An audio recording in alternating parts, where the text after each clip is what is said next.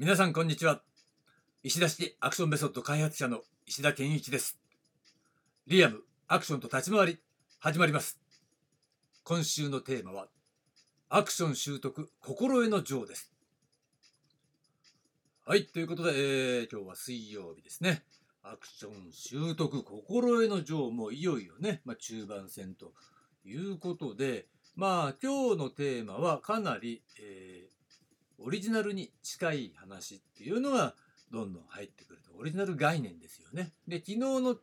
テーマは簡易アクション史ということでまあ基本的にはこれ事実関係を時系列順に整理して並べたものだったわけですね。ただアクション史をさこう正確にこうね定にしたりとかさあとねあの研究してる人ってあんまりいないからねこれが、えー、私の研究プラスクション業界で仕事をしてきた時の実体験、ね、そういったものも全部合わせて、えー、綺麗に、えー、なおかつシンプルに並べたのが簡易アクション C ということで、まあ、プレアクション段階、オリジンアクション段階、そしてポストアクション段階というね、3つの段階に分けてね、考えるといいですよということでしたよね。で、これは事実関係を並べたものだったわけですね。で、今日のテーマなんですが、今日のテーマは、えー、ズバリ、アクションの定義ということでお届けします。まあ、アクションの定義ね、これは今までやってきたって言えばやってきたから、まあ、まとめ編といえばまとめ編になるわけなんですが、えー、これ大きく分けるとね、2つに、分けてお話ししてみたいというふうに考えています。で、まずね、えー、一番大事なのはアクションとは何かっていうことですよね。ここが曖昧だから、えー、考え方っていうものにね、えー、ズレが生じてしまうというところなので、ぜひともね、ここは一番共有しておきたいところですよね。ではね、まず、えー、初めに話しておくべきは、作品論としてのアクションということになります。これはね、えー、表層定義って言ってもいいよね。まあ、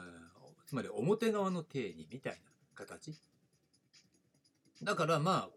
多くの人は、えー、これを聞いてもそんなに、えー、異論もないということとアクションっていう言葉が関わるものを全般的に説明できる概念だというふうに、えー、考えています。まあそういったことをね想定して定義したわけだよね。えー、じゃあ行ってみましょうか。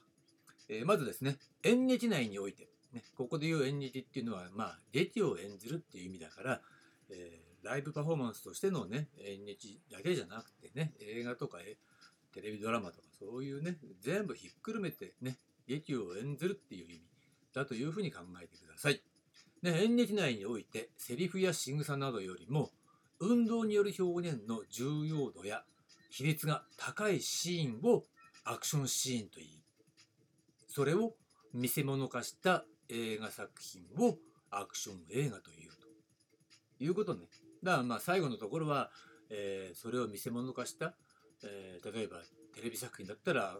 アクションテレビって言わないでねアクション番組っていうみたいなね形で、まあ、映画っていうことに限定、えー、したのはそのアクション史っていうものを考えた時にアクションっていうのは映画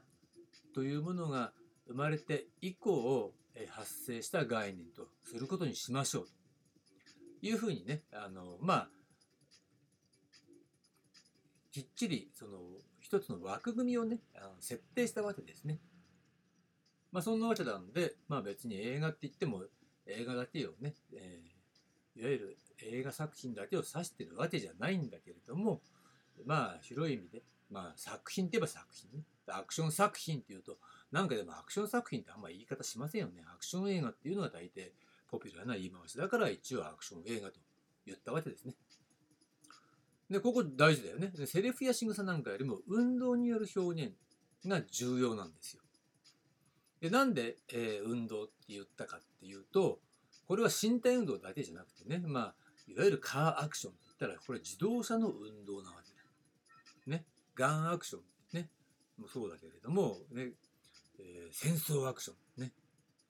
いろいろありますよね。そういったもの。だから、ひっくるめてそれは運動だよねだから、えー、全てのアクション映画にこれほぼ当てはまる、えー、定義だというふうに思いますよ。アクション映画っていうもののそのジャンル全体に当てはまる定義これがえ今話したものなわけですね。でもう一つねそこから翻って演劇内でセリフや仕草などよりも運動による表現の重要度や比率が高い状態またそこで要求される高度な身体能力による表現やその身体運動そのものに至るまでが総称としてアクションと呼ばれていると。いうことね。だからまあその運動による表現の重要度が高い。そういったものそういったシーンをアクションシーンといってそういったものを見せ物にした作品はアクション映画。言ってるんだけどそこから、えー、実際の、えー、身体運動として行われているようなね、えー、表現とかその身体運動それ自体までもが総称としてアクションと呼ばれているということをね。うん、これも分かりますよね。やってる人は分かると思う。まあ、アクションって何って言った時にさそれは戦争アクションと自分たちがやってるアクション違うじゃねえかっいう考え方もあるかと思うんだけれども確かにそう。だけれどももともとはそういうジャンルの加え手としてね、えー、運動による表現っていうものがベースになって重要度が高いそれを見せ物化した作品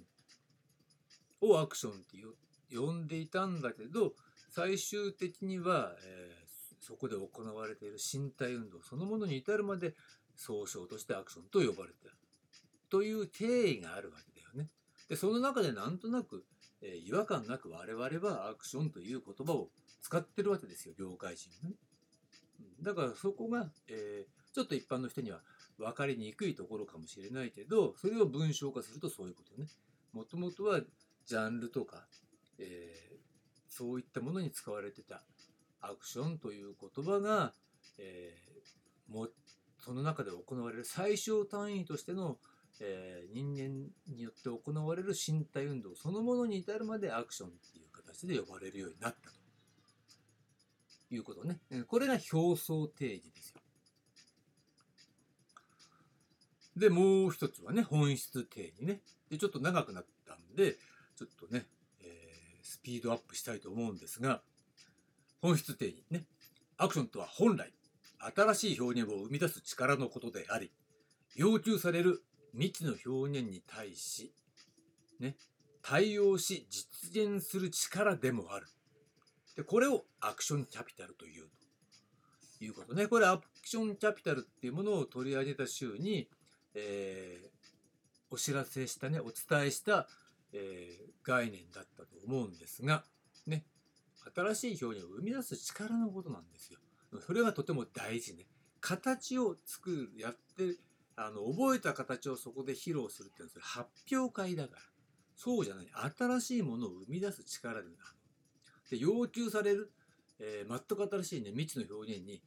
対して対応して、それを形に実現する。形にして実現する。そういう力が、えー、アクションの本質であり、それをアクションキャピタルね。アクション資本というわけですね。うん、これは、えー、資本というものに対する考え方にのっとった、えー、定義なので、えー、間違ってないというか正しい定義だというふうに言えると思いますよ。で、従って、アクション自体には本来独自の形態は存在しない。ね、存在する形態とは、全て結果的に生み出されたものであり、それは固定化されたり再生産されるべきものではないのだ。ましてや既存ジャンルの運動を再現することではない。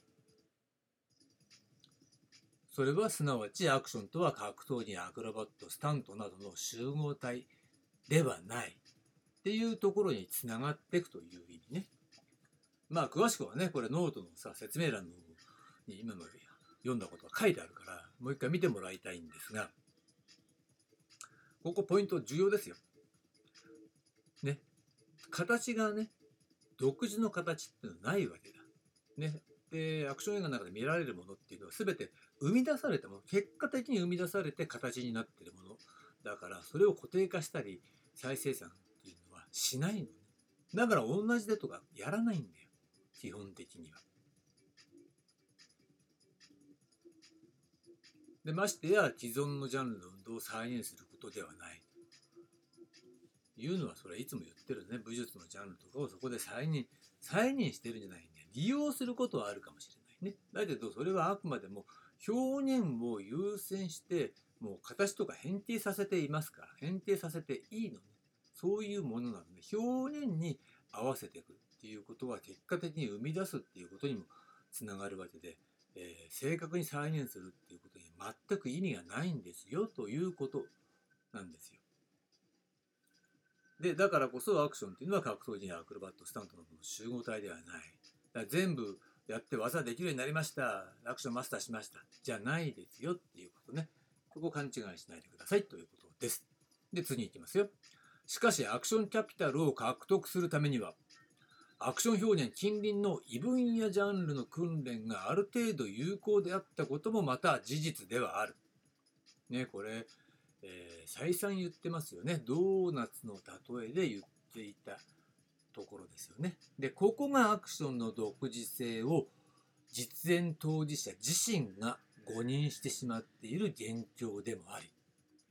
それがアクションの独自性確立の妨げともなって、オリジンアクションを衰退させた要因の一つだと考えられる。うん、ここはちょっと前回ここまでは踏み込んでいなかったところだと思うんですね。やっぱりこれアクションキャピタルを獲得するっていうねために異分野ジャンルの訓練が存在していた。それがアビリティとかねモビリティの話でしたよね。でそういったものを総称してアクションキャピタルっていうことになってるわけなんだけれども、うん、でもそこを見失ってしまった時にその独自訓練がないから異分野ジャンルの訓練っていうものがアクションなんだっていうふうに、えー、誤認してしまったね間違って認識してしまったっていうのはそれ実演当事者が勘違いしちゃってるわけだ。それがオリジンアクションを衰退させた要因の一つだというふうに考えられるわけですね。で次ね本来は異分野訓練で身体能力を高めその現場でのそれを現場での要求に生かしていくことで作品とともに独自性が生み出されていた。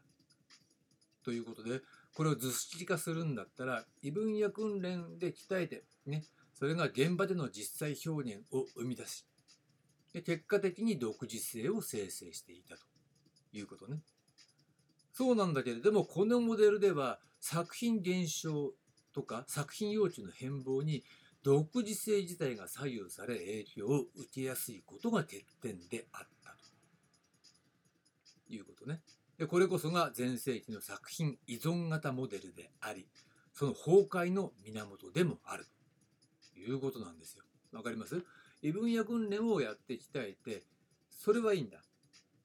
でそこで身体能力を高めて現場の実際表現でアクションのオリジナルっていうものを生み出し表現していたわけだよね。でそれが結果的に独自性の生成になって。つまり現場が活性化しててそこの活性化している現場に常に参加していることでこの異分野訓練っていうものの比重っていうのがね、えー、ある程度抑えられてきた。つまり身体能力を高めるためにやってるわけでっていうね。そこの技術性を高めて、えー、より上達するためにやってるわけじゃないんだよねっていうところ。それがその現場での実際表現、ね、つまり作品が少なくなっていったり要求が変わってきたりするとそこに影響を受けちゃって独自性自体っていうもの自体が、変化してきたり作用されてしまったっていうことが前世紀の作品依存型モデルで前世紀だったから良かったんだけれども前世紀を過ぎて作品が少なくなる。また要求が変わってくるっていうことに対してえ、もろに影響を受けてしまって、え、オリジナルの,、えー、オリジンアクションだよねそういったものが衰退する要因になったということなんですよ。これがね、まあ、本質定義と、えー、それによって行われた衰退の原因まで分析しちゃいましたっていうところね。うん、でここまでがですね、えー、今日のテーマアクションの定義という話でした。で、明日なんですが、明日の木曜日、は、えー立ち回りと縦文化という話です。はい、ありがとうございました。